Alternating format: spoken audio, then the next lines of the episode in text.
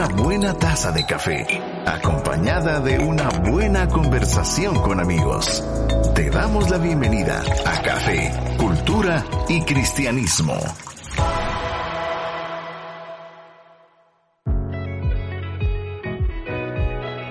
Muy pero muy buenas tardes queridos amigos, cuando son las 5 de la tarde en Ciudad de Guatemala estamos muy contentos de darle la cordial bienvenida aquí por la 98.1 Ilumina el Camino a su programa Café, Cultura y Cristianismo. Soy Gonzalo Chamorro y esperamos en esta hora y media de partir con ustedes a través de una buena taza de café con buenos amigos tanto en cabina como en las diferentes redes sociales y por eso te invitamos a que puedas conectarte en ella a través del 3043 88 88 enviándonos una nota de voz, un mensaje de texto. Cuéntanos si estás en el tráfico de Ciudad de Guatemala, cómo te va y te invitamos a que puedas pasar, por supuesto, por un cafecito. Y no me encuentro solo, me encuentro con mi buen amigo Huguito Morales. Huguito, ¿qué pasó el viernes pasado? Los compromisos, ¿verdad? Lo siento mucho, compromisos previos me tuvieron fuera del programa, pero estoy de regreso para poder hablar acerca de café, cultura y cristianismo. Y hoy hablamos de un café muy particular. Así es, mi querido Huguito, hoy estaremos conectándonos con otra área geográfica de este minúsculo y a la vez tan gigantesco planeta Tierra. Huguito, cuéntanos de qué café y de qué parte viene este café el día de hoy que podemos oler y degustar ya aquí en cabina de la 98.1. Bueno, en esta tarde vamos a estar conversando un poco acerca del café que encontramos nosotros en Brasil. ¿Qué tal? El famoso cafecinho que se conoce en todo el mundo como ese café cargado, ese, esa taza minúscula de café, pero un café fuerte al cual los brasileños les encanta agregarle cualquier cantidad de azúcar. Así es. Un café que se disfruta temprano en la mañana con el desayuno cuando vienes tú y estás en un lugar en Brasil, si tienes el privilegio de estar compartiendo en el hogar de alguna familia brasileña, te despiertan con ese aroma de ese café, te lo sirven fuerte, lo acompañan de un pan, una, una tostada eh, con fruta y con un queso fresco muy particular y verdaderamente muy buena forma de empezar la mañana ahí en Brasil. Así es, y ya tenemos aquí el olor de ese café fuerte y por supuesto el sabor. Ahora sí nos hizo falta los quesos, ¿verdad? Para la próxima. Para la próxima vamos a pedir que nos traigan. Ya tenemos aquí en Guatemala el los, los, famosos panitos de queso, ¿no? Así es, exactamente. es una buena combinación. Es una excelente combinación, ¿verdad? Pero conectándonos un poco, por supuesto, con la cultura y con la historia del café en Brasil cuéntanos, Huguito, cómo es que en este contexto del Brasil, eh, en el Brasil surge la cepa que ya hemos hablado, ¿verdad? En programas anteriores, tiene su origen en Etiopía y ahora entonces comenzamos a trascender las latitudes de Etiopía y nos conectamos con el famoso Pau Brasil, que es una expresión que, por cierto, surge de esa extracción de los árboles que los portugueses en aquellas épocas de la conquista se llevaban para Europa. Bueno, si tú te recuerdas y, se recuerda el, querido público que nos escucha en, en, este momento, nosotros hemos hablado acerca del origen del café allá en Etiopía.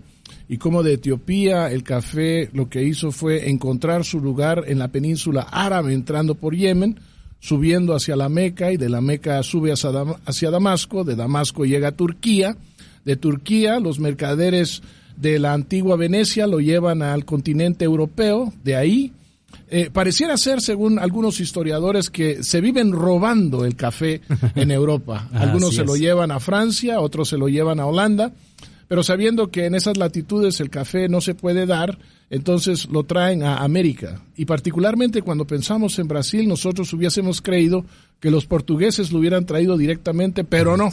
No fue así. No fue así. Lo que sucedió es que los holandeses lo llevaron a lo que nosotros conocemos como la Guyana holandesa y de ahí hizo el brinco hasta la Guyana francesa, y sabiendo entonces en Brasil de que existía el café en aquellos lugares, lo que hicieron fue enviar en aquel tiempo a un sargento, Francisco de Melo Paleta, ¿Qué tal? ¿Qué tal el nombre de este, de este brasileño? Bueno, muy común, ¿verdad? Eh, es en esa época, pero fue esto en 1727. Por allá. Uno, uno diría, ay, hace tanto tiempo, pero en términos históricos eso está relativamente a la vuelta de la esquina, ¿verdad? Muy cerca. Y este hombre lo que hizo fue ir a la Guyana eh, francesa y trató de, en, en, aquellos días, la, las, la, la, semilla del café, los, los granos del café, eran, eran muy preciosos y los guardaban como un tesoro y no se los daban a cualquiera.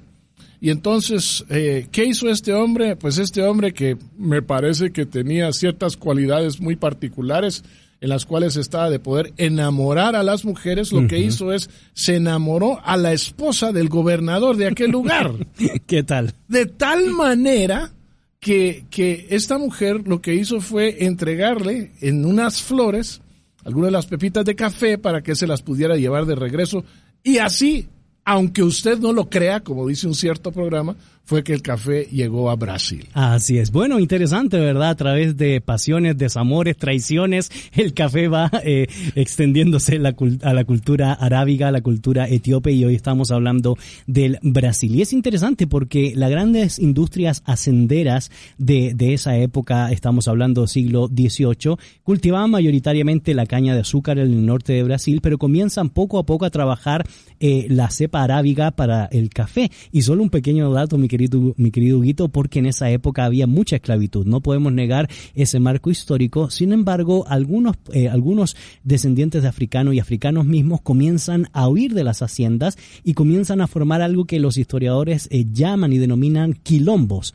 que eran grupos específicos de comunidades rebeldes a los dueños de las haciendas. Y en esa época hubo un personaje muy conocido de nombre Ganga que crea... ¿El nombre qué? Ganga Zumba. Literalmente diría... Pero estás, estás, hablando en serio, ese era un nombre. Sí, sí, sí, así el nombre. Y, y, como el portugués es una, eh, una, un lenguaje muy nasal, ¿verdad? Sería Ganga Zumba o gutural, ¿verdad? Entonces él crea un modelo de defensa para eh, ayudar a aquellos que se encontraban detenidos en las haciendas y poder uh, provocar estas revoluciones que son conocidas como las revoluciones de los quilombos. Y esa técnica de defensa mezclada entre eh, la técnica del combate y la danza se le conoce como capoeira. ¿Qué tal?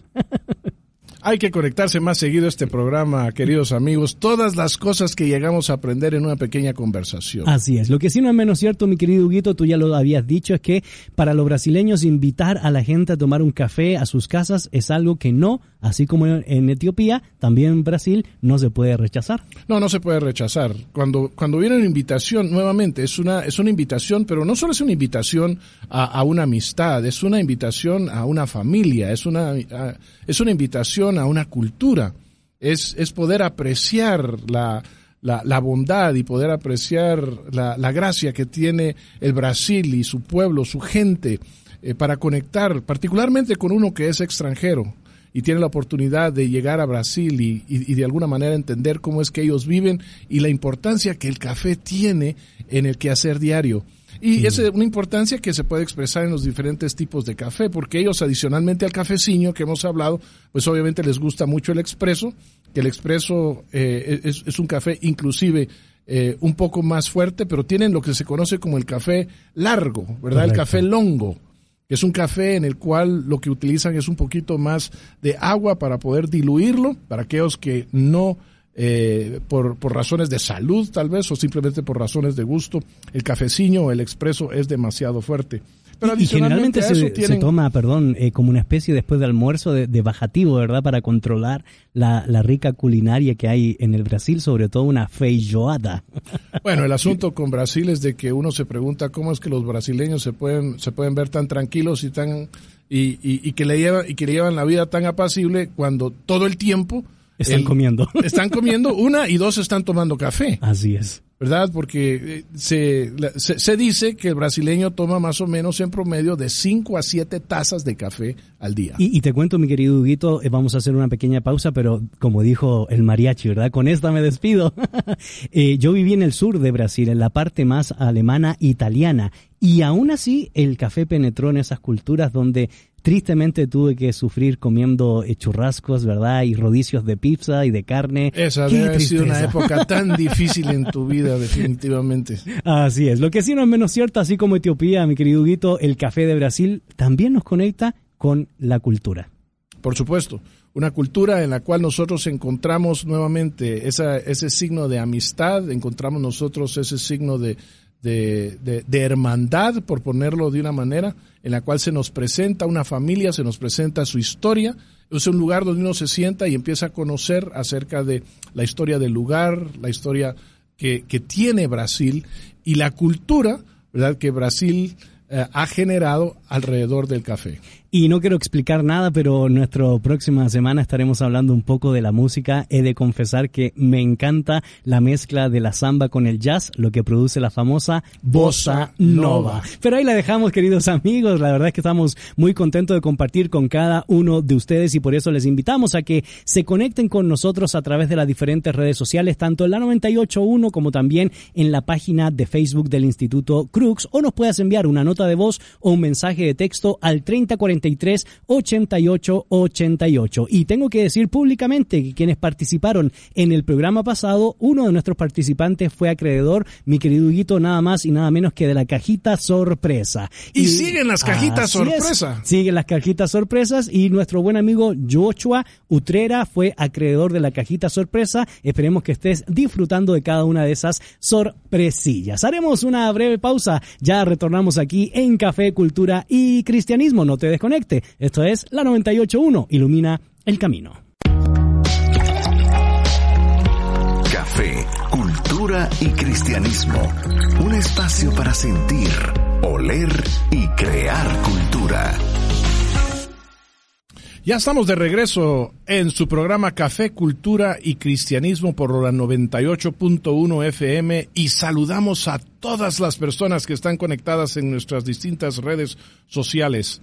A ver, Gonzalo, tenemos algunos saludos en esta tarde. Así es, tenemos algunos saludos y antes de leer los saludos que ya ingresan en nuestras diferentes redes sociales, te queremos recordar que si quieres ser acreedor de una caja sorpresa y, y si quieres indagar por lo menos en una cosa que tenga esa casa, caja sorpresa, pregúntale a los que ya han ganado en nuestras redes sociales y sin duda alguna se han encontrado con una agradable sorpresa. Pero te puedes contactar con nosotros al 3043 8888, nos puedes enviar una nota de voz, un mensaje de texto, cuéntanos cómo está el tráfico, cuéntanos si ya estás en torno a una buena taza de café eh, aquí en tu casa o probablemente algunos todavía estén produciéndonos eh, en, su trabajo, ¿verdad, mi querido Huguito? Pero en el trabajo y en el camino, seguro en el camino. Así es, eh, nos saludan desde Santiago de Chile. Bernardita Mesa Rivero dice saludos cordiales desde Chile. También nos escribe Moisés Ren, dice saludos Hugo Morales y Gonzalo, buen programa. También Millet Ruiz dice hola saludos desde Costa Rica, bendiciones. Y ella misma también comenta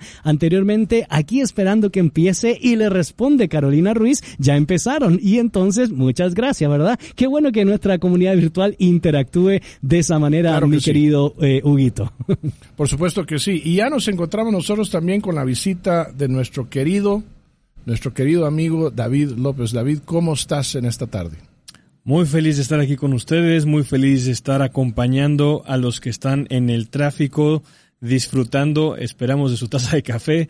Un abrazo a todos, este, y bueno, tenemos, tenemos mucho por discutir, mucho por hablar, una, una conversación, un tema interesantísimo. Vino con las ganas de discutir, ¿verdad? Hoy me parece que viene muy bien cargado. Disfrutado de su café. Nuestro querido amigo David López, más conocido, ya lo hemos eh, bautizado, mi querido Huguito, aquí como El Salvador Dalí Centroamericano. Ah, por supuesto. No, mexicano. Aunque hay que recordar, aunque, hay que recordar, por favor, las raíces nunca se pierden. Hablando de, patria y vida, ¿verdad? Sos patriota, ¿está bien? Te, aceptamos así. Hoy tenemos un tema interesantísimo que creo yo que va a generar, como tú decías, David, eh, mucho debate y también muchas preguntas eh, sobre el escenario que nos, que nos plantea hoy la sociedad. Y tiene que ver con una simple razón y una simple frase de Hollywood a Netflix. El desafío de la civilización, del entretenimiento o del espectáculo. Mira, el, título está bastante interesante porque, como bien mencionas, ha habido un cambio recientemente. De hecho, no podemos negar que esas mismas tensiones no solamente se viven en la iglesia, sino también fuera de las iglesias, fuera de la cultura cristiana, ¿no? Eh, recientemente, creo que fue hace dos años, que hubo una, una medio polémica porque el director Martin Scorsese, perdonen que no lo pronuncie como Gonzalo, lo pronunciaría como se debe en inglés, este, pero él mencionó que todas estas películas recientes que han salido de superhéroes, para él no son cine. Y ojo, cuando él menciona cine, se refiere a una idea específica de cine, ¿no? Pero, pero él criticaba, él criticaba eso, criticaba el, la forma y el fondo de las películas de, de superhéroe. Y lo que vamos viendo es que también hay un movimiento, hay, hay cambios en eh, todo lo relacionado a, Hollywood siempre lo ha habido y este y ahora lo tenemos especialmente patente en el formato. Ahora se consumen probablemente más series que películas y mm. eso cambia el panorama, ¿no? Y, y, cambia el panorama. De hecho, en estos días uno puede ver cómo uno de los grandes millonarios. Si no, me parece, no estoy seguro, mi querido Huguito, quizás ustedes me pueden dar ese dato, pero me parece que Jeff Bezos volvió a estar en la primera plana y desplazó por unos cuantos millones de dólares, ¿verdad?, a Elon Musk, pero creo que me parece, no estoy seguro, volvió a ser el hombre más rico del mundo. Y es interesante que acaba de comprar una de las industrias más importantes eh, de Hollywood, que fue Metro Golden Mayer. Lo compró eh, básicamente para tener equipos para desarrollar estas nuevas plataformas donde se está dando lo que nos planteaba eh, David, esta industria que comienza un poco a opacar lo que ha sido Hollywood eh, y entrar en una nueva dimensión de comunicar entretención o comunicar en términos relativos, lo voy a poner comilla, eh, cultura. Bueno, sabes, es muy interesante lo que tú mencionas acerca de Jeff Bezos porque si nos recordamos nosotros, una de las puntas de lanza de cuando Amazon inició su modelo de negocio era particularmente con libros, ¿no? Claro. Y entonces la importancia de hacer los libros accesibles a, primero a un público norteamericano, pero luego a un público realmente mundial, y diríamos mundial occidental tal vez, pero ahora eh, me imagino que Amazon tiene sus tentáculos por todos lados. Pero el asunto empezó con libros, pero como la cultura ha estado cambiando y de una cultura que lee eh, se, se está convirtiendo poco a poco en términos globales a una cultura que solo ve, eh, ve y escucha. Entonces, eh, Jeff, que no es eh, Jeff Bezos, que no es ningún tonto, ¿verdad? Y que está al tanto de cuáles son las tendencias y las anticipa inclusive, lo que se ha dado cuenta es de que, bueno, él tiene, él, tiene esta iniciativa Amazon Prime, donde él está generando su propio contenido y se ha dado cuenta que necesita encontrar la forma de que este contenido visual pueda ir extendiéndose ¿verdad? Entonces, a mí me parece que es una evolución, si lo queremos ver de esta manera, pues muy natural, porque lo que está sucediendo es de que sí, en algún momento probablemente los libros no es que se vayan a extinguir, pero sí van a bajar como un producto eh, líder, por decirlo así, anteriormente en su modelo de negocio. Y ahora eh, lo que estamos viendo nosotros es de que eh, interesantemente está mucho más ocupado en ver de que en términos de lo visual, él nuevamente pueda estar al frente. Así es. Y, antes de adentrarnos a estas temáticas y los ejemplos que nosotros podemos hablar de qué ha acontecido entre el traspaso de Hollywood al inicio en esta nueva manera de hacer serie, de hacer televisión, de hacer cine, en el caso de Netflix, de Amazon Prime, de, Disney, que es otra marca que está produciendo otro tipo de, de televisión, lo que creo yo que es importante que traigamos a la mesa es que inevitablemente nos encontramos en lo que algunos autores han denominado la civilización del espectáculo. Eh, la cultura contemporánea ha puesto como un valor vigente y en muchos contextos superior el hecho de divertirse. Todo lo que produzca diversión se constituye entonces en una pasión universal. Sí, sí, y, no, hay, no hay duda, eh, lo podemos ver claramente. Ahora, las razones por las cuales esto ha pasado, podremos apuntar muchos motivos, ¿no? Pero el, el hecho que mencionas es visible, es patente, ¿no? Eh, antes podríamos hablar que el, que el intelectual, el científico, en algunos casos el político era una persona de autoridad y a la cual se le buscaba para pedir opinión u orientación al respecto de temas, este, como dirías tú, coyunturales en la, en la, en la sociedad, ¿no? Eh, y ahora no es así. No, y, y, perdona que te interrumpa porque lo, que, lo que tú dices es importante. Antes de la Guerra Frías, antes de la Segunda Guerra Mundial, la gran mayoría de políticos con quienes se gustaba tomarse fotografías o por lo menos estar en, reuniones públicas, no eran con artistas de Hollywood, no era con los grandes futbolistas o los grandes basquetbolistas, era con el mundo de la dramaturgia, con el mundo de las ciencias, es decir, con los grandes maestros del pensamiento, sobre todo siglo XIX, inicio del siglo XX. Precisamente yo estuve, bueno, todavía no he terminado de leer, pero estaba leyendo España contemporánea de Rubén Darío.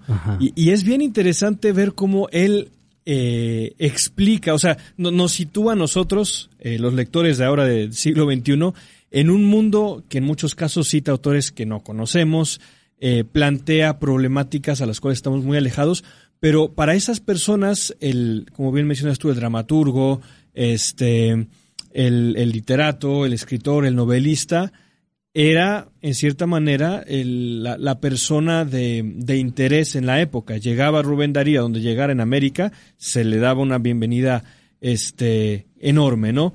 Eh, y, ahora eso ha cambiado. Ahora no podemos negar que en esa época, pues el novelista escribía historias. Y ahora lo que vemos y consumimos también son historias. Entonces, es un formato distinto, pero que sí ha cambiado mucho en el, en el fondo, ¿no? En el fondo, en muchos casos, tenemos películas, no voy a mencionar ahorita una que está en, taquilla, este, que ya va por la saga número 8 o 9, pero cuyo principal, principal, este, eh, fuerte, podríamos llamarlo, no es la trama, no es una historia, no es la complejidad, eh, es lo visual, son los efectos especiales. Y eso es algo que no podemos, no podemos negar, ¿no? 30 43 88 88. Te invitamos a que puedas participar junto con nosotros opinando sobre la temática del día. De Hollywood a Netflix, la civilización del espectáculo. Ahora, mi querido Huguito, yo, yo no sé, y, David, ¿qué, ¿qué opinan ustedes? Porque yo no quisiera que nos malentendieran. No estamos diciendo que la entretención en sí eh, es algo malo, es algo negativo, es algo que no debería ser parte de nuestro eh, diario vivir, eh, o, no. No, yo creo que eh,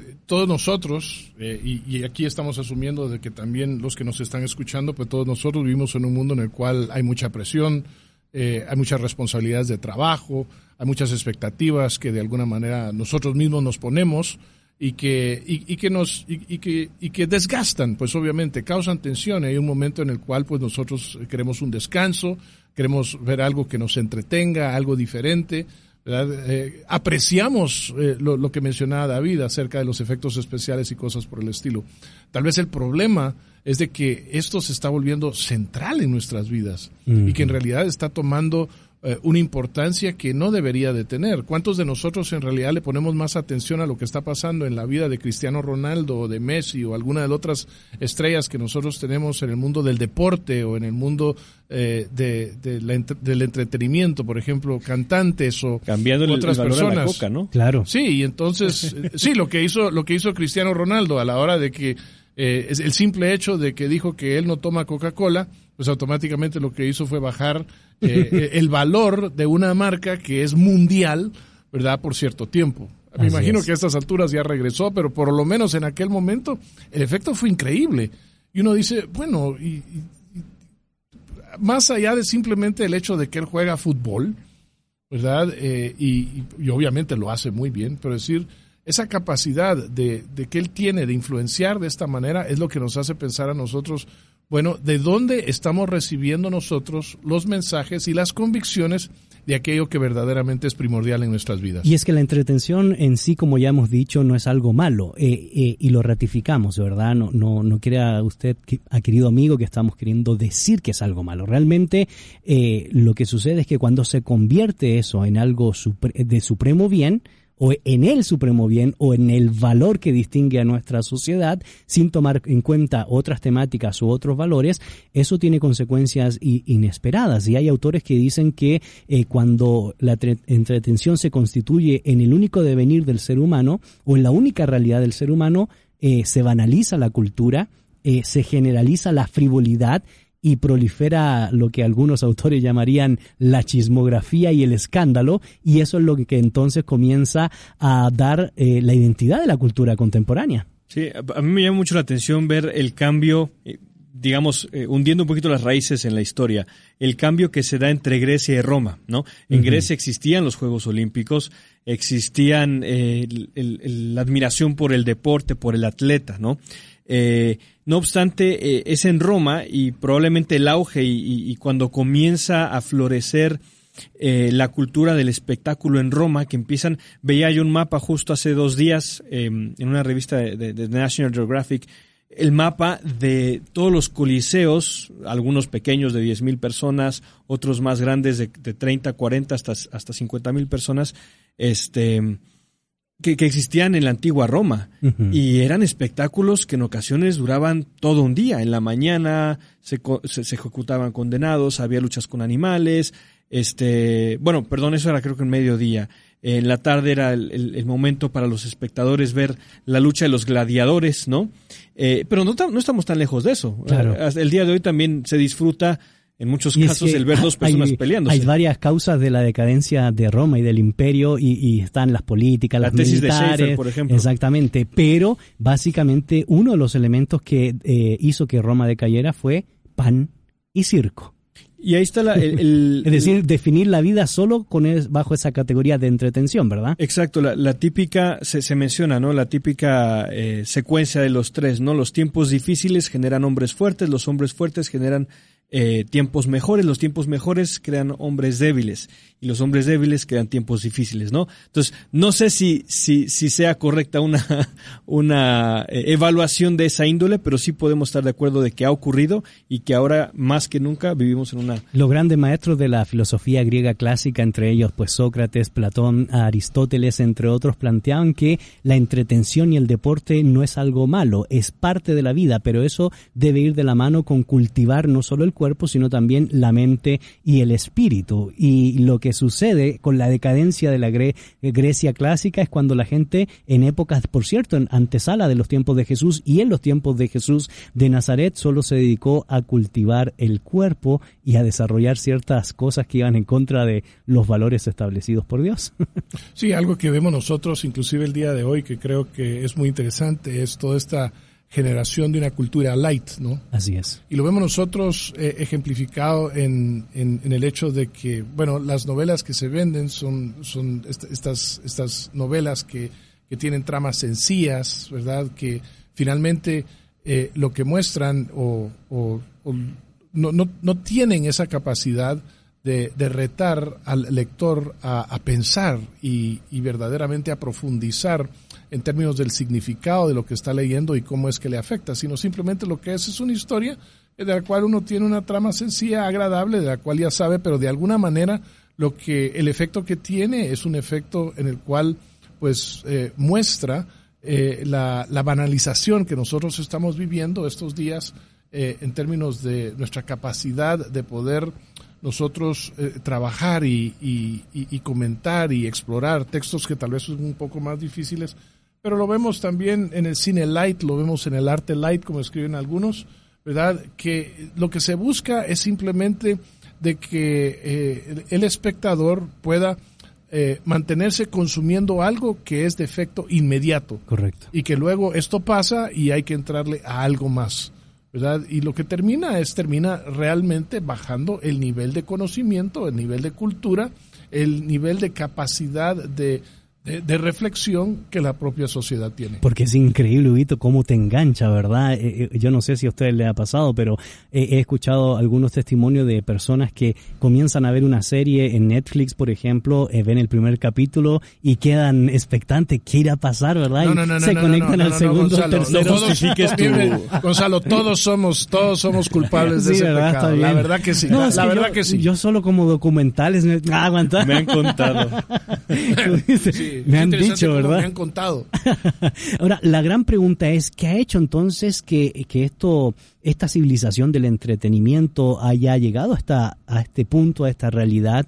Y, y, creo yo que algunos autores también plantean de que después de la Segunda Guerra Mundial, después de la posguerra, eh, inevitablemente, indudablemente hubo un crecimiento en las democracias liberales en Europa, eh, en Estados Unidos, eh, después de los años 70 comienza a haber un crecimiento en, no solo en el desarrollo tecnológico, en las economías, que invitaron a eh, cambiar los, los estilos. No solo fue la revolución sexual, sino también ese movimiento en Estados Unidos. Te tocó vivir, no en esa época, Huguito, pero un, po, un poco después, ¿verdad? Sí, si los, quieres, los free, Twenties. Los, los, Rolling Stones, no, si, el quieres, si, quieres, me haces un poco más viejito, por favor. El, el nacimiento speech, del blues. Cabal, el Free Speech Movement y, y la, todas la, las dinámicas que cambiaron ese, ese escenario. Es decir, el auge económico, eh, ese materialismo rampante, llevó a la generación de un relativismo moral eh, que nos tiene hoy en esta dinámica del valor supremo del espectáculo.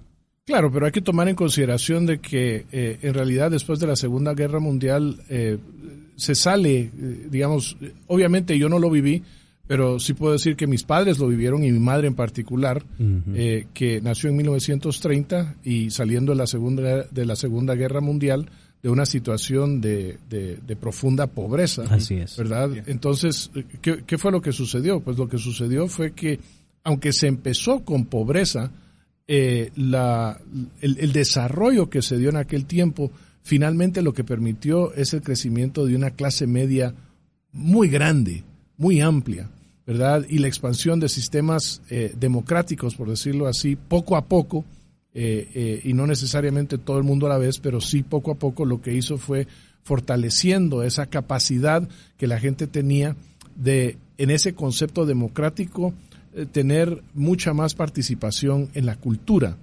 ¿verdad? Y entonces se empezó a interpretar cultura como aquello que, que, que, que, uno a ese, a ese nivel, pasando ya de, de un nivel de pobreza a una clase media, ya tiene el tiempo y ya tiene los recursos para apreciar el arte, para apreciar la lectura, para apreciar la pintura, eh, para apreciar el cine, ¿verdad? Y entonces lo que sucedió es de que, pues, eh, de acuerdo a varios escritores, obviamente, es de que la, alta cultura que siempre se ha mantenido en las élites y que siempre ha demandado, ¿verdad? Una, una exploración y, y un proceso intelectual mucho más profundo, pues ese siempre se mantuvo pero se acercó a través de la clase media y la posibilidad que tuvieron a ser expuestos a todas estas expresiones que nosotros hoy conocemos. Para democratizar la cultura, porque como tú bien lo expresas, antes era eso de élites específicas, ¿verdad? Claro, entonces lo que llega a suceder es de que la, la cultura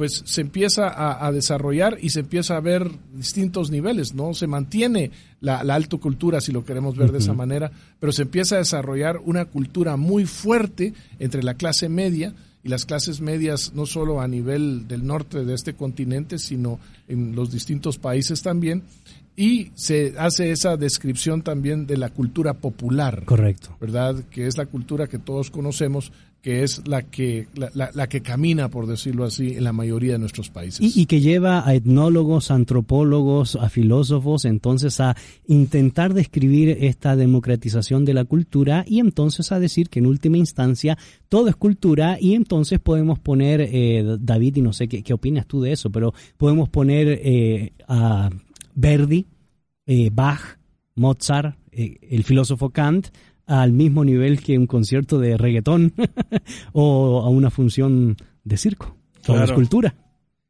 Claro, bueno, y, sería bueno, este, eso, eso, mientras hablaba Hugo, quería, quería comentarlo, más bien dicho, hacerles la pregunta, porque veníamos los programas anteriores hablando de las definiciones de cultura, este, y precisamente eh, gente como, por ejemplo, Vargas Llosa han hablado de la pérdida del sentido de la cultura. Es más, él dice que anteriormente el término cultura se refería a algo a lo cual ahora, llamémosle por la masificación de la cultura, el término ha transmutado, ¿no? Entonces no sé si, si alguien este, quisiera comentar al, al, respecto la diferencia de los términos que veníamos trabajando con, con este término, ¿no? Bueno, parte sí, eh, todo, todo idioma y toda cultura es diacrónica a través de los tiempos, es decir, va evolucionando a través de los tiempos y los cambios que se van dando generalmente se ve reflejado en el lenguaje y en la forma en cómo expresamos a través de símbolos por medio del arte en ese, en, ese tipo de lenguaje. Entonces tú lo puedes ver, por ejemplo, las grandes élites que planteaban premisas respecto a la condición humana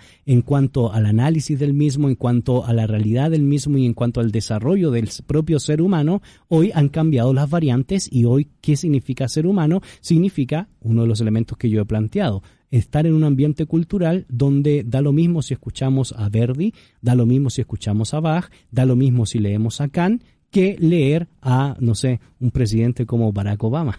Ahora, mi pregunta, mi pregunta sería entonces este, reformulada así.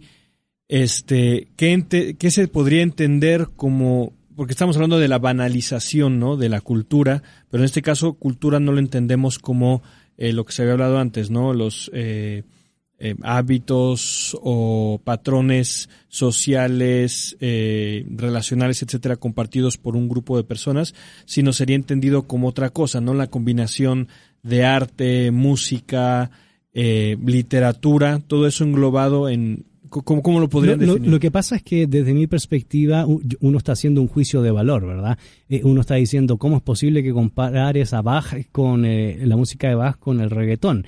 Eh, claro, uno lo hace desde la premisa de esa élite cultural intelectual, donde tú le das un valor agregado al pensamiento o al arte del siglo XVIII, del siglo XIX o del siglo XX, y en cierto sentido comienza a hacer un juicio de valor de los nuevos ritmos y las nuevas dinámicas que no, tú puedes decir, yo no soy experto en música, pero realmente no, no, para mí no tiene mayor sentido, pero para otras personas es un nuevo patrón cultural, aunque tenga dos notas, aunque tenga dos melodías, y, la pregunta es si eso está afectando el desarrollo humano, si eso realmente eh, eh, es, cultura, y, a mí me gustaría escuchar realmente la opinión de, nuestra audiencia, porque estamos en ese traspaso, ¿verdad?, de una cultura de élites aristocrática, académica, eh, a una democratización de la cultura, a una masificación de la cultura y a esas expresiones que hoy se ven reflejadas en cómo la gente se expresa, en cómo la gente intenta debatir o intenta exponer o imponer sus ideas. La pregunta es, ¿eso es cultura? En términos de definición, sí.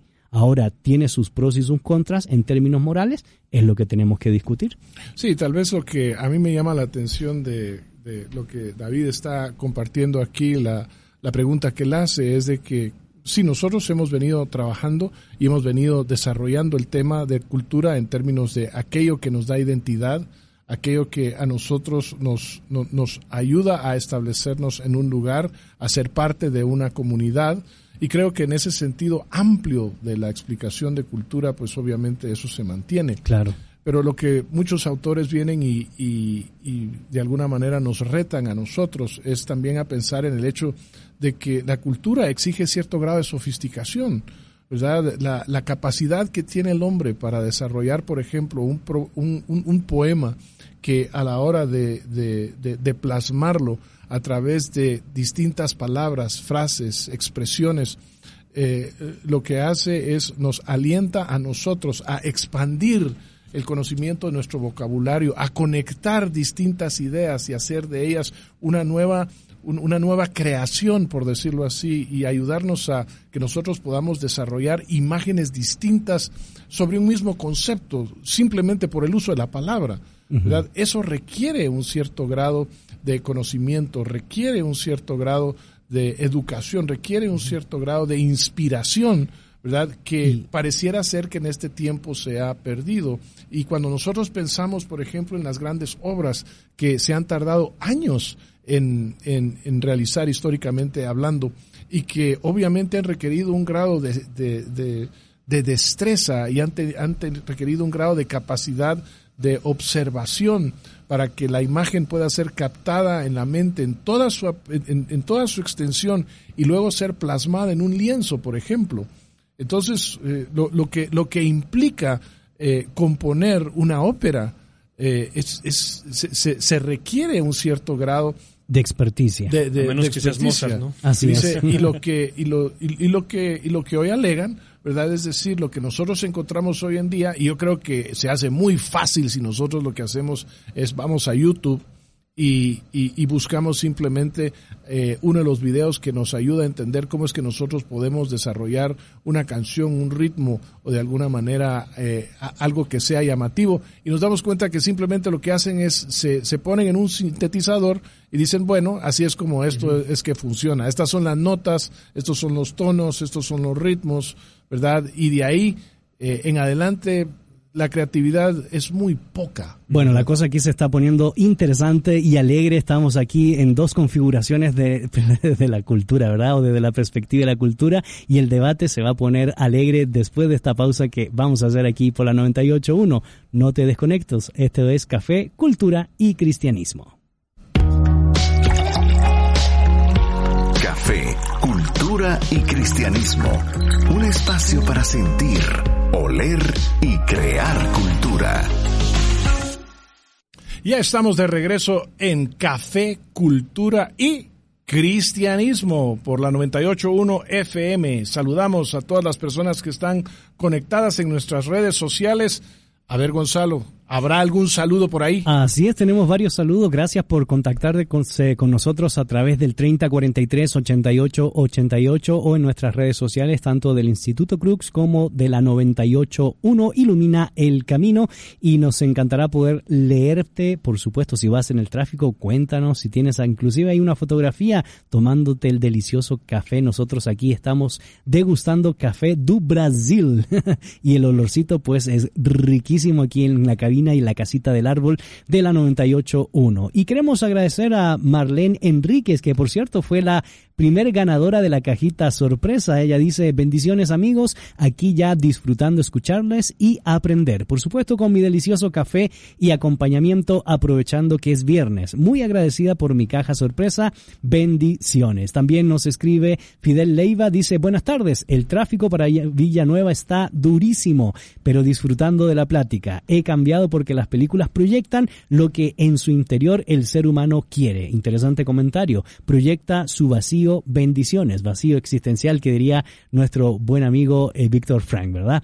Hola, dice, hola, hola, salud, les saluda Zully, es la primera vez que les escucho y súper interesante su programa. Voy desde zona 15 a zona 1 por Boulevard Asunción, zona 5 y el tráfico está fluyendo por esa zona. Bueno, excelente, saludos. También nos escribe Ani Díaz, dice, bendiciones, voy saliendo del trabajo de zona 12 para Cayalá y el Waze dice que llegaré en 40 minutos. Me encanta el programa. Desde mi punto de vista, las series te hacen perder el tiempo. Muchas gracias por ese excelente comentario. Y finalmente nos escribe Adilis Calderón, dice, buenas tardes, el tema de las series, eh, las narcoladrones son la peor alienación. Bueno, sí, es, es cierto, ¿verdad? Hay, hay de todo y de eso estaremos hablando en estos minutos que nos quedan. En la sección pasada estuvimos aquí casi en un debate donde Huguito y David se tiran el pelo porque eh, David defiende la realidad de la cultura de hoy. Ya vi que es amante del reggaetón. No son bromas. No, para nada. No, no, son bromas, son bromas. Pero Huguito nos planteaba algo. Soy más de trap. Ah, miren, pues.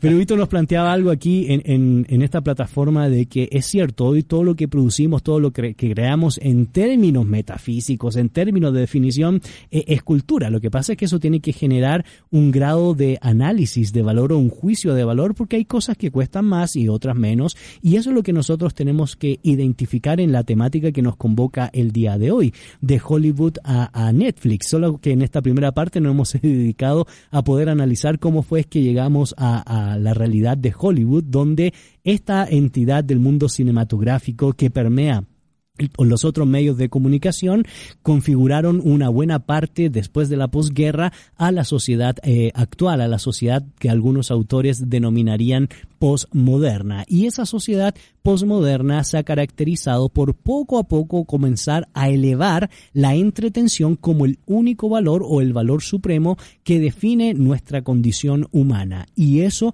ha generado que muchos autores comiencen a decir que la sola preocupación por la exaltación de la entretención genere tarde o temprano una cultura like, que se ve reflejada en la literatura, en el cine, en la música, en las artes y en la nueva dinámica o temática de entender cómo hoy la cantidad es más importante que la calidad.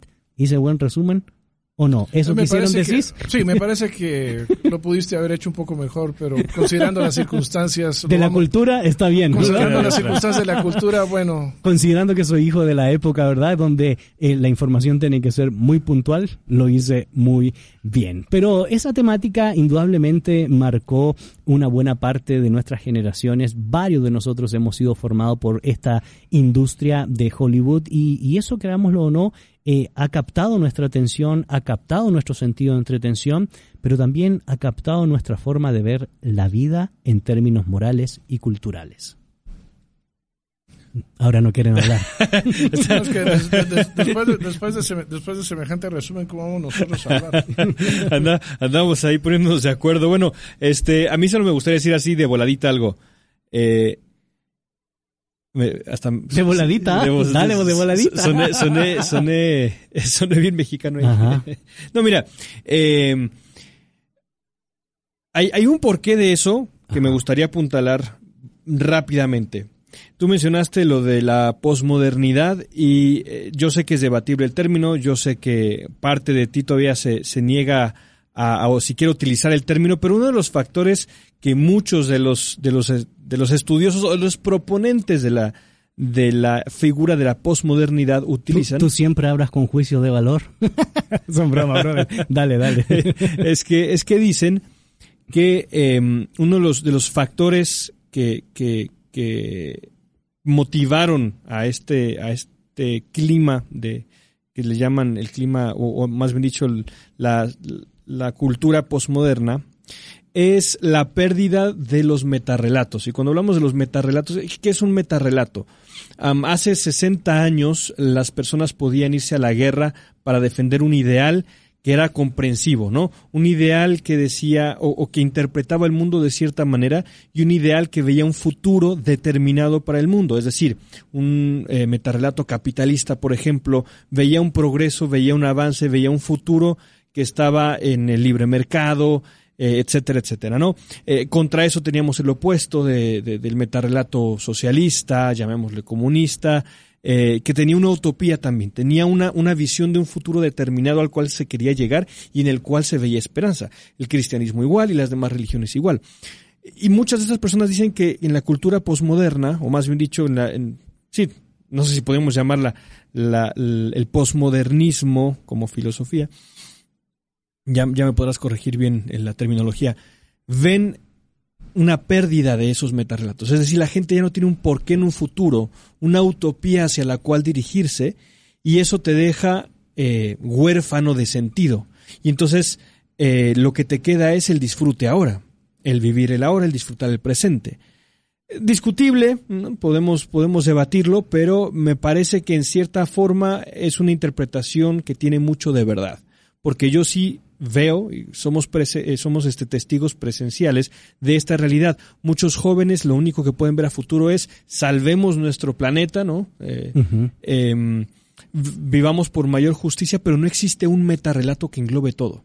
Tú crees lo tuyo, yo creo lo mío y todos, todos aquí estamos para vivir y disfrutar. Como, como la historia de la cultura, ¿verdad? Por ejemplo, la cultura siempre ha sido, eh, por lo menos hasta ante esta de la realidad que tú mencionas, inseparable de, la religión o de la teología. Eh, la cultura griega estuvo marcada por la filosofía, la cultura romana estuvo marcada por el derecho, la cultura del renacimiento estuvo marcada por un cambio en la literatura y en el arte, la ilustración estuvo marcada por la ciencia y los nuevos descubrimientos que dieron sentido a la cultura. Pero después de este acontecimiento de darle cierto auge al entretenimiento y a la cultura del espectáculo, creo yo que lo que tú planteas en esta mesa es sumamente importante, poder definir cuál es el gran relato o el meta relato, el distintivo que define nuestra cultura contemporánea. Y sobre esa premisa creo yo que vale la pena eh, evaluar, pero también comenzar a decir algunos elementos que debemos tomar eh, en cuenta en este programa. Bueno, yo creo que eh, si, si, algo vemos nosotros hoy en día es la idea de que la religión está perdiendo fuerza claro. ¿verdad? Eh, en, en, la cultura en general. Y muchos de los, muchas de las historias o de las narrativas que se tienen hoy en día es el desarrollo del, de, la persona laica, ¿verdad? que de alguna manera ha logrado desatenderse o, o, por decirlo así, dejar de depender eh, en, en la religión. Aunque nosotros entendemos de que, de que particularmente el cristianismo, eh, lo que hace es eleva la cultura. El cristianismo lo que, lo que le da es le da sentido a la vida. Eh, el cristianismo lo que da es la capacidad de poder observar y apreciar la belleza en, las personas, la belleza en la creación, la belleza verdaderamente en el sistema eh, que Dios mismo diseñó para el hombre. Y como fruto de eso, pues aquello que, que, que, se es dado al hombre para que con estas habilidades y con estos dones y con esta capacidad pueda desarrollar, lo pueda desarrollar de una manera que genera salud, que genera bienestar y que genera progreso. ¿verdad? Pero eh, lo, que, lo que en contrapartida hoy en día nosotros experimentamos es el hecho de que uno dice, no, este camino es un camino que, por un lado, aunque, aunque existe esa posibilidad, desafortunadamente se ha ido por un lado oscuro. Y entonces, ¿cuál es este lado oscuro? Este lado oscuro es un lado de prohibiciones, este es un lado de, reglas, este es un lado de expectativas incapaces eh, de, resolver, es un lado de, preguntas que no tienen respuestas. Y entonces lo que tenemos que hacer nosotros es, nosotros tenemos que vivir en un mundo que no tenga religión, pero en un mundo que no tenga religión y que no tenga esas expresiones culturales de esa religión. Pero creo que cuando nosotros lo que hacemos es vemos, empezamos a ver los resultados de esto, es que empezamos a ver ciertas expresiones culturales que verdaderamente pues se vuelven eh, aberrantes, ¿verdad? Vemos nosotros ciertas interpretaciones, ¿verdad? Empezamos a ver nosotros eh, interpretaciones que podemos hablar en términos musicales, que podemos hablar en términos de, de, de, de la, de la pintura que podemos eh, ver nosotros en términos bueno, de la propia literatura, de la literatura, exactamente, ¿verdad? Que, que nuevamente lo que uno dice es eh, riñen con la perdón riñen con la moral eh, en pro de, de, una de una libertad de la religión. Pero uno dice verdaderamente esto que se está expresando esto que se está viendo esto que se está escuchando verdaderamente es algo que genera bienestar. Así es. Y, la y la pregunta es libertad o libertinaje y porque si no tenemos un punto de partida moral y estético para definir las cosas y definir la cultura cristiana, podemos decir cualquier cosa, como por ejemplo publicar un libro eh, o literatura, como se hizo hace un par de años con la siguiente expresión, solo hay salvación con un Jesús eh, cuya condición es homosexual. Eh, y esa realidad eh, refleja un poco el escenario del espectáculo, pero también refleja un poco el ambiente relativista eh, moral, donde eh, la civilización del espectáculo resulta ser que el cómico ya no es el bufón, el cómico es el rey, el cómico es el político, el cómico es aquel que realmente hoy representa la mayoría de instituciones que le habían dado sentido a Occidente. Sí, sí, sí, es, es, es triste y ahorita que, que Hugo mencionaba lo de eh, la ausencia de la religión o cómo las, las personas van dejando la religión institucionalizada, eh, a la par de que van dejando esa religión institucionalizada, van adoptando y aceptando y, y eh, creyendo otras formas de, llamémoslo así, fe. claro, porque uno puede dejar la fe tradicional, si se quiere decir, pero esa necesidad de tener algo en qué creer, ¿verdad? una religión, si lo queremos ver de esa manera, esa se mantiene viva. Exacto, y ahora hablamos de, vibras, de energía, eres un ser de luz. Eh, la creencia en el horóscopo, miren, la, cantidad de personas que incluso esto ya es, ya es tendencia, ¿no? Eh, te dicen, ay, no, pero es que mi signo y el de él no eran compatibles. Y yo digo, pero pensé que, o sea, antes hace, hace 40, 30 años, los que creían en el horóscopo eran tal vez las personas que tenían un poquito de menos educación. Ahora no vemos eso, ¿no? Eh, por un lado. Ahora, por otro, eh, hay muchísimas personas. ¿Qué signo eres a propósito? Son bromas. de ese no me acuerdo. Lo que sí me acuerdo era mi nahual. Ah, bueno. Pues sí. Pero, este. Ya, ya, te, ya te perdí, ¿verdad?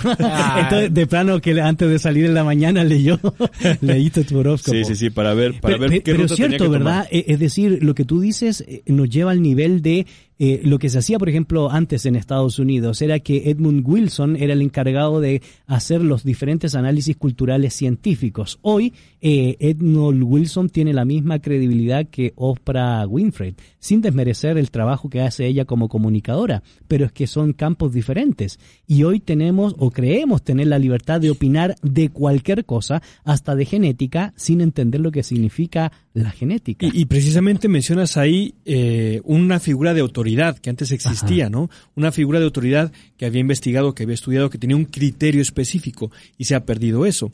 Porque también eh, por, en pro de una aceptación y de la tolerancia y de la inclusión, eh, todas las posturas son válidas. Entonces, ya no existe una figura de autoridad, ya no existen referentes, y eso hace que, por ejemplo, ahora tengamos personas que eh, están a favor de la inclusión de, por ejemplo, todas las religiones, aunque éstas opriman a ciertos sectores o no, pero a la vez quieren uh, mayores libertades e, e, igualdad para la mujer, ¿no? Y no ven que, que en la aceptación de ciertas eh, religiones que puedan ser más intolerantes de la mujer y, y su propia visión acerca de la idealización de, de, de, de, los movimientos feministas, hay una contradicción total. Con, y, contradicción que yo veo, por ejemplo, en las plataformas actuales o en las protestas actuales. Por exacto. ejemplo, el movimiento LGB, ¿qué más? tal, tal, tal, no sé.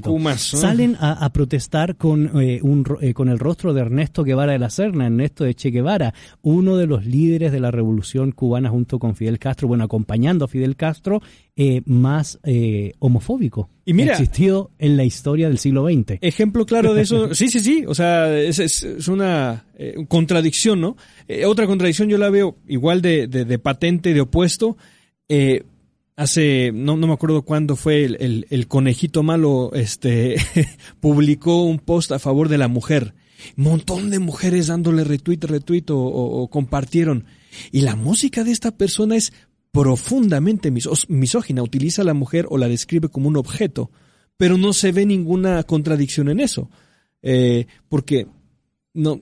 Nuevamente, creo que es la notoriedad del pierde momento. criterio. ¿no? Así es. Sí, así digamos, es. Eh, muy interesante, eh, en uno de sus libros Vargas Llosa escribe eh, sobre, sobre el hecho de que eh, anteriormente se, se escribía o se generaba cultura eh, para lograr trascendencia en el sentido de que la obra pudiera perdurar cuando el autor ya no estuviera presente, que se pudiera leer la obra, ¿verdad? Cuando él ya, inclusive siglos después, si se pudiera apreciar por el significado y por la profundidad y por la importancia, ¿verdad?, que esa obra tiene y que traspasa no solo idiomas, civilizaciones, sino que tiempos. Y lo mismo cuando uno piensa en otras expresiones de arte, cuando uno piensa en la música, uno piensa en, en la escultura, por ejemplo. Pero ahora eso lo que pasa es de que lo que se busca es la notoriedad del momento. Claro. Entonces, si en el momento la lectura es de que este tema es el tema que verdaderamente es de actualidad, pues lo que tenemos que hacer es ser culturalmente eh, notorios, ¿verdad? Haciendo un comentario que sea relevante para este momento, uh -huh. aunque no trascienda. Uh -huh. Así, cortito, les lanzo la pregunta. ¿Y qué tanto ustedes verían que esto es producto? de la tecnología en comparación con la tecnología de antes. Por ejemplo, un libro ahora no solamente lo necesitas comprar, puedes bajar de internet cualquier cantidad de libros. La música, antes tenías que comprar un disco y ahorrabas para comprarte un disco que ahora equivaldría a 100, 150, 200 quetzales.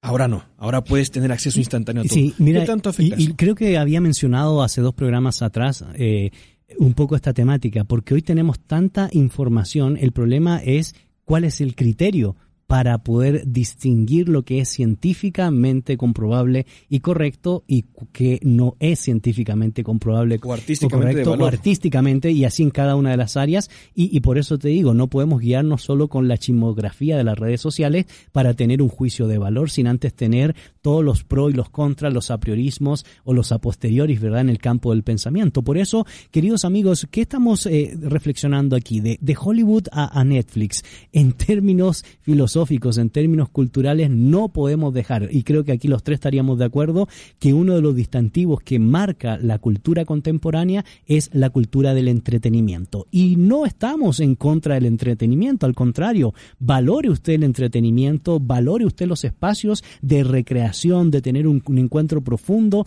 con la vida misma, con la naturaleza y la creación de Dios. ¿Dónde está quizás nuestro juicio de valor? Y usted puede debatir con nosotros a través de las redes sociales o en el 30 43 88 88. Pero no sé, queridos amigos, si comparten esta premisa conmigo. ¿Dónde veo yo el peligro? El peligro está en que la entretención se convierta en el supremo bien o en el supremo valor. Y esas consecuencias se pueden ver reflejadas, uno, en la banalización de la cultura, dos, en la generalización de la frivolidad y tres, en la proliferación de la chismografía y el escándalo como el criterio que define nuestra entretención. Palabras finales. No, palabras finales es de que nosotros también tenemos que tomar en consideración de que eh, el Evangelio, ¿verdad? Y, vamos a hablar de esto un poquito más adelante, eh, eh, viene y no solo rescata al hombre, así es, sino que tiene un efecto muy particular sobre la cultura. Así es, y tendremos un personaje que nos va a conectar con eso en un ambiente muy cultural eh, como es, y no lo digo. No, pues ya. Sí. Ya lo dije. No, no. Uno de mis escritores favoritos, pero no, lo dijo muy bien, lo, lo resumió muy bien Hugo. Creo que ahí la, ahí la dejo. Nadie quiere dar el nombre Nadie personaje. quiere dar. ¿Qué le va- Yo Bueno, entonces. ¿sabe Ah. qué? En lo que regresamos, una tacita de café. Bueno. Dele un nuevo sorbo. Así es, esto es Café, Cultura y Cristianismo. Por la 98.1 ilumina el camino, no te desconectes. Hay un personaje especial de quien te queremos hablar, así que ya estamos de regreso. Café, cultura y cristianismo. Un espacio para sentir, oler y crear cultura. Ya estamos de regreso nuevamente en Café, Cultura y Cristianismo por la 98.1 FM. Le saluda Hugo Morales, quien conjuntamente con Gonzalo Chamorro y David López estamos enfrascados en una seria discusión acerca de cómo es que vamos a salir adelante en este mundo en el cual los debates de la cultura parece que no van a terminar, sencillamente siguen adelante y nosotros nos unimos a ellos. Pero antes de eso queremos también escuchar comentarios, si es que has mandado alguno, una nota de voz. Gonzalo, ¿cómo estamos? Así es, tenemos eh, eh, bastantes comentarios en nuestras redes sociales y, y también tendremos una nota de voz, pero agradezco a Blanca Norma de López, dice saludos para todos, bendiciones. Lilian Godínez dice bendiciones hermanos. Edgar Rolando González Vega, saludos cordiales, bendiciones. Edelman Orellana, saludos desde San Marcos, muchas bendiciones. Angélica Morales dice saludos a los teólogos, ¿qué tal? Ma Madeline Valladares, saludo Gonzalo, Dios bendiga su vida. Muchas gracias. Alex Icán dice, los escucho por radio, es primera vez que los escucho. Muchas gracias por estar en sintonía de la 98.1 Ilumina el Camino. Nuestra buena amiga Valesca de Garzaro dice, excelente programa, bendiciones. Y también nuestra excelente amiga Angélica de Morales dice, definitivamente es libertinaje. Incluso en las iglesias ya no es una prédica de arrepentimiento y santidad. Al contrario, esa es tendencia a satisfacer lo que el hombre quiere y no confrontarlo al pecado. Bueno, muchas gracias por esos eh, excelentes comentarios que nos aportan al la temática que hoy estamos iniciando a dialogar y es de Hollywood a Netflix, básicamente un análisis de la cultura de la entretención o la civilización del espectáculo y estuvimos dialogando sobre esa temática. Lo que sí no es menos cierto y que alcanzamos a expresar a grandes rasgos es que a lo largo de la historia del cristianismo, donde han habido aciertos y donde han habido bajos, mayoritariamente, mis queridos amigos, los aciertos es cuando el cristianismo ha decidido impactar la cultura en sus diferentes áreas. Y lo que estamos viviendo hoy, eh, el pan y circo del ayer, no es nada nuevo, ¿verdad? Solamente son categorías diferentes, pero en esencia, en términos filosóficos y culturales, básicamente es la condición, la condición humana es la misma. Sí, la condición humana es la misma. Perdón. Ya, ya, ya interrumpí. la condición humana es la misma porque el ser humano, aunque cambie la cultura, aunque cambie el, el, el, la situación, aunque cambie el mundo, sigue siendo el mismo, ¿no? Así es. Y no solo eso, sino debemos intentar eh, y trabajar y formarnos y capacitarnos para eh, evitar esa banalización de la cultura y poder decir algo, aunque sea la, las circunstancias más complejas o difíciles que podamos estar viviendo, como por ejemplo en la Rusia del siglo XIX, en la época de los zares, en la época de traición, en la época de pasiones deshonestas y tantos elementos que podríamos nosotros descubrir en el famoso realismo ruso de la literatura o en el famoso o las famosas expresiones de aquellos que intentaron poder describir la realidad. Y ahora sí, mi querido Huguito, ¿de quién estaremos hablando hoy? Hoy estamos hablando del famoso escritor Fyodor Dostoyevsky. ¿Qué tal? Fyodor Mikhailovich Dostoyevsky. Bueno, ¿qué, ¿qué, les podré decir? A mí realmente... ¿Tu autor favorito, ah? ¿eh? O uno de, de mis favoritos, autores. sí, de mis favoritos. Tengo varios también del pendiente, acabo de comprar perdonen el título, este, El Idiota, es un libro también de él, eh, que lo tengo pendiente también para leer, pero bueno, eh, yo el, el, que más me ha gustado de él se llama Crimen y Castigo, lo recomiendo ampliamente a los que nos estén escuchando, este, si se quieren echar un buen desafío de un libro que explora la naturaleza del ser humano, Crimen y, y Castigo es un, es un, este, diríamos que ese, obligatorio. Diríamos que ese manuscrito es uno que trasciende. Eh, sí, exacto, exacto. No, y precisamente, este, bueno, la, vida en sí. Y, antes que hablemos de la vida, yo creo que es importante esto porque eh, eh, uno dice cuáles son las obras a lo largo de la historia que le dan sentido a la cultura o le han dado sentido a la cultura o le han dado respaldo a la cultura y tenemos que decir que la, la obra de Dostoyevsky en ambientes no sencillos son producto de, del devenir de esos clásicos que deberían estar en nuestras bibliotecas para entender lo que somos como como seres humanos y lo que hemos construido como cultura. Ahora sí, mi querido David. Creo que un, creo que un clásico logra per, eh, pervivir o, o ¿cómo, ¿cómo, lo podemos decir? Perdurar. Perdurar, ¿no? Gracias. Eh, puede perdurar el paso del tiempo y puede seguir impactando a generaciones en distintas culturas, ¿no? Así Entonces eso lo bueno, el caso específico de Dostoyevsky como persona es es este muy muy interesante porque si comparamos su vida con otros autores, incluso autores cristianos, pongámosle eh, Luis, ¿no? Que es un autor que eh, llega a Cristo o más bien dicho llega llega a escribir este, literatura influenciada bastante por el cristianismo, eh, incluso muchos libros cristianos per se, eh, es un poquito distinta su vida, ¿no? Eh, si hablamos de sufrimiento, es un sufrimiento más de índole personal, de pérdidas personales, este, una búsqueda un poquito más lógica eh, de, Cristo, pero en época de, de Dostoyevsky estamos hablando de mediados del siglo XIX, este, las ideas, los distintos relatos ¿no? de socialismo que ya existían en la época, por un lado, por otro, la, la idea del superhombre, ¿no? Eh, que es algo a lo cual él en cierta manera responde. La idea, no precisamente el libro propiamente de Nietzsche, pero la idea existía, andaba por el ambiente. Y felicitado por Federico Nietzsche. Ajá, y, y, idea que él responde en cierta manera en, Crimen y Castigo, eh, pero su vida va sido, es una vida marcada profundamente por la duda, ¿no? Eh, y, y él vivía en, en, la Rusia donde la religión predominante es el cristianismo ortodoxo, un cristianismo bastante ritual, con mucha, mucha carga de, de, imágenes, por ejemplo, ellos le llaman íconos, ¿no? Con mucha tradición eh, y también con un cristianismo bastante, este, eh, piadoso, con un, énfasis fuerte en, la piedad. Y entonces es específicamente eh, el caso de, bueno, su afiliación política la que lo lleva a él a ser encerrado y le practican una mm, simulación de ejecución. Correcto. Y es en ese momento cuando él ve su vida pasar que empieza a replantearse cosas, ¿no?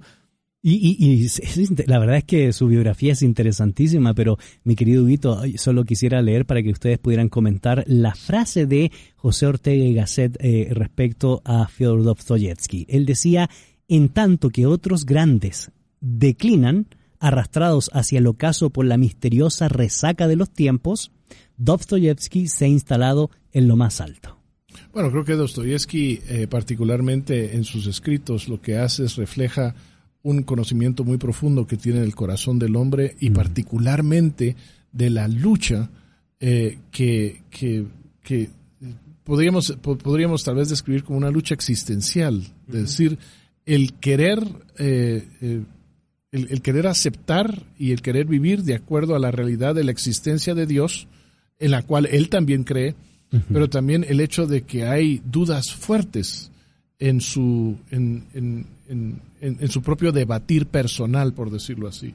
Creo que lo vemos nosotros en la obra de los hermanos Karamazov, cuando uno es, es, presentado, ¿verdad?, como aquel que es cristiano y aquel que es seguidor y aquel que es fiel, aquel que es religioso y otro termina siendo un agnóstico, ¿verdad? Y lo que hace es presenta ese, ese, ese debate, ¿verdad?, que se da entre, e, e, entre que él mismo representado en, en, estos, en estos personajes. Pero lo que quería mencionar también es el hecho de que eh, el, la, la, frase de Ortega y Gasset que tú mencionas, eh, tiene su importancia en el hecho de que eh, Fyodor Dostoyevsky fue una, persona que sufrió. Así es. ¿verdad? Y sufrió desde su infancia, ¿verdad? Los relatos históricos nos indican a nosotros de que él tenía un padre que era eh, extremadamente cruel, inclusive fue asesinado por sus sirvientes. era una persona que, que de alguna manera ya había decidido sobre la carrera de Dostoyevsky, él iba a ser un ingeniero militar, iba a trabajar de, esa manera y de, algún, y, de esta forma, viendo la vida como se veía, pues eh, tenía muy claro lo que él tenía que hacer. Y lo que hizo Dostoyevsky fue rebelarse en contra de su padre y seguir esa pasión que él tenía por escribir. Entonces, no solo el sufrimiento que él vivió en los primeros años de su vida, sino después en manos de, del propio gobierno que lo tildan a él de revolucionario involucrado en estas actividades, lo llevan, ¿cómo se llama?, a, prisión. Y en prisión esta experiencia muy particular que David comparte con nosotros, ¿verdad? que sufrieron donde estaban a punto de ser ellos fusilados y luego eh, llega a último momento, en el último segundo, llega el perdón, ¿verdad? Eh, y el efecto que esto tuvo, porque eran dos personas, una de ellas eh, terminó perdiendo la razón a través de esa experiencia y el otro fue Dostoyevsky, que termina siendo el autor de las obras que hemos mencionado aquí, entre otros. Fonsea Silvana nos escribe y dice, primera vez en sintonizar, saluditos, conectada desde California. Bendiciones, muchas gracias por estar conectada más allá de las fronteras de Guatemala. Y Ceci Alvarado dice, gracias por el programa. Estudié literatura y amo estos temas. Y gracias por ese, ese mensaje, eh, tanto a, Silvana como a Ceci, porque eh, es cierto, un gran literato, un hombre que es, es, reconocido en la actualidad, no lo estamos deificando, idolatrando, estamos reconociendo su labor literaria, eh, interpreta el signo de los tiempos y, y lo hace en medio de complejidades, como ambos han expresado, que podrían derrotarlo como ser humano y sin embargo va mucho más allá para poder no solo describir, sino dar un espacio de esperanza en medio de tanto vacío existencial producto del sufrimiento. Claro, y fíjate que a veces como iglesia nosotros este, predicamos una fe que en, ocasiones suena un poquito reduccionista, un poquito sencilla. Eh, muchos podrían atacar a Dostoyevsky, o muchos incluso lo atacaban, eh, como alguien con, con, tanta capacidad para es que se salía del dogma, ¿verdad? Claro. Eh, tanta capacidad para escribir, este, su, su, su, su agudeza mental, eh, y como alguien así puede ser cristiano, ¿no? Em, y, y precisamente su vida, el sufrimiento y las vicisitudes que le habían tocado vivir fueron las mismas que lo llevan a, a, a, a la cruz en cierta manera, ¿no? Em, hay una cita aquí interesante que, mencionaba de, Stefan Zweig, que, decía que cuando Dios quiere forjar un novelista, lo hace vivir todas las situaciones y sentimientos, las mieles del triunfo, el sufrimiento insoportable y las cloacas de la miseria humana. Así es como Dios creó a Dostoyevsky. Y, su fe era así, era una fe que había experimentado lo más profundo de la desesperanza humana y precisamente él respondiendo a esas críticas escribe lo siguiente, los ignorantes se han burlado de mi oscurantismo y el carácter retrógrado de mi fe. Pero esos imbéciles, son sus palabras, ni siquiera conciben una negación de Dios tan fuerte como la que manifiesto en la novela. Es decir, en mis novelas, en todas mis novelas se ve la negación de Dios. Eh, sigo citando, en toda Europa no se encuentra expresión tan poderosa de ateísmo que en mis novelas. Por tanto, yo no creo en Cristo como un niño. A través del tornillo de la duda es como ha llegado mi Osana.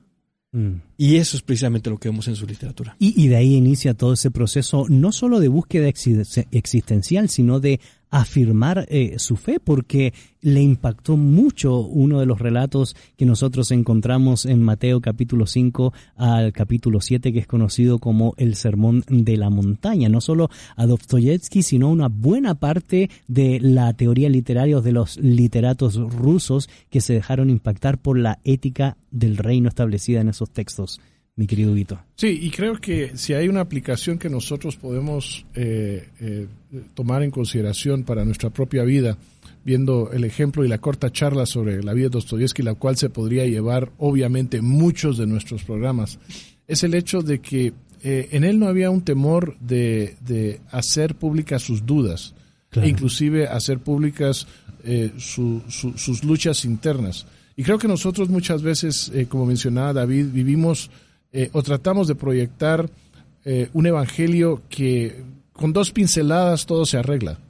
Eh, y, no tenemos la capacidad nosotros de enfrentarnos a nuestras grandes dudas y de llegar, por decirlo así, al, a la orilla del abismo, ¿verdad? Y finalmente decir, no, hay, una, hay, hay una realidad ¿verdad? Eh, que, es, que es absolutamente verdadera, que es Jesucristo, en el cual sí hay esperanza, que sí nos hace ver más allá de lo que estamos viviendo y como se mencionaba aquí, de la miseria más profunda, ¿verdad? Y sí hay, como se llama, vida y, vida, eh, no solo ahora, sino vida abundante inclusive después de la muerte.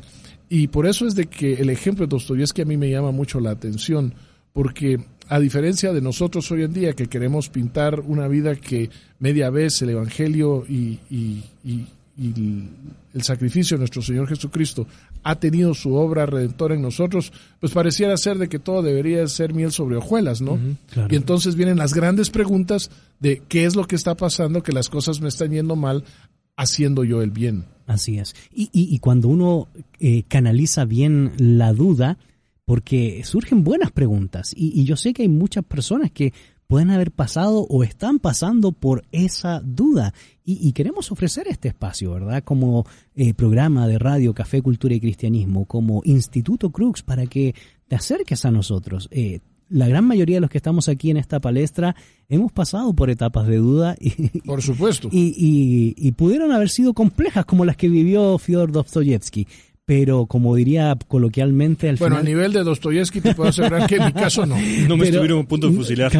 pero eh, al final del túnel siempre hay esperanza. Eh, y, eso lo podemos aplicar en nuestra vida. Y, Jesús de Nazaret se convierte en esa imagen, eh, en esa en esa esperanza que nos da posibilidad de respuesta en medio de tantas dudas o complejidades que podamos estar viviendo, mis queridos amigos. Palabras finales. Y, no solamente nos ofrece respuestas como ese Dios Pantocrator, ese Dios omnipotente, nos ofrece respuestas como el famoso título del libro de Moltmann, como el Dios crucificado, el Dios que ha sufrido con nosotros y nos entiende. por nosotros. Así es. Y nos entiende, exacto. Esa paradoja de cómo puede ser eh, eh, que, ese Dios hombre esté colgado ahí expuesto, ¿no? Ante la burla y, la ignominia de, de, la gente. Y es esa, precisamente esa paradoja la que nos permite llegar a la fe y decir, Dios, creo en ti.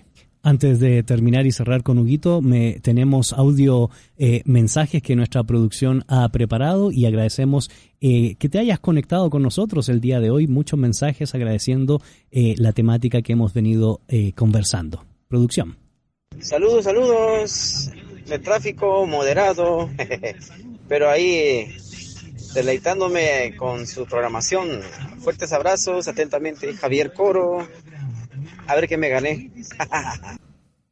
Excelente, bueno, vamos a ver, a ver qué se gana, ¿verdad? La cajita sorpresa este siempre es una sorpresa, ¿verdad? No te desconectes, Javier.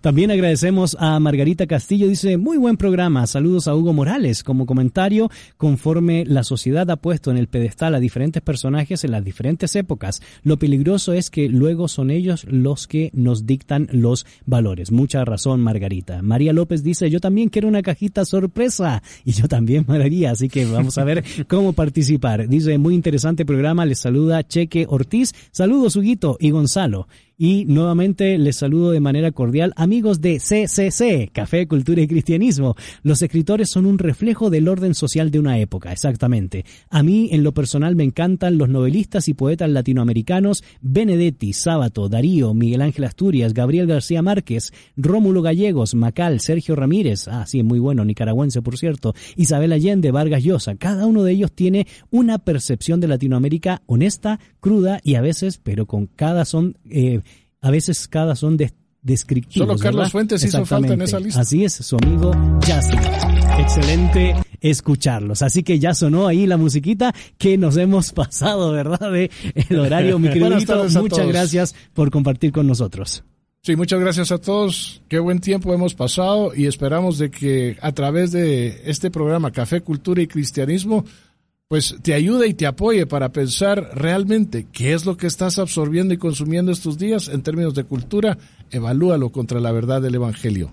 Así, mis queridos amigos, David, palabras finales. Pues eh, nada más agradecer a todos por, por su amable sintonía y decirles que la conversación se seguirá poniendo buena. Un abrazo a todos Gracias por la invitación. De Así es, cuando hablamos de cultura, eh, esto no se termina en un programa, seguiremos hablando y lo único que quisiéramos dejarle en este programa es simple y sencillamente no elevemos a un valor supremo la entretención. Es una parte del todo porque si lo elevamos a ese valor supremo, vamos a banalizar la cultura, vamos a generar la frivolidad y proliferará la chismografía y el escándalo. Y creo que como cristianos y como público en general y como sociedad en general estamos llamados a desarrollar una cultura superior. Y por eso identifiquémonos con los grandes patrones que han generado cultura a lo largo de la historia de las ideas.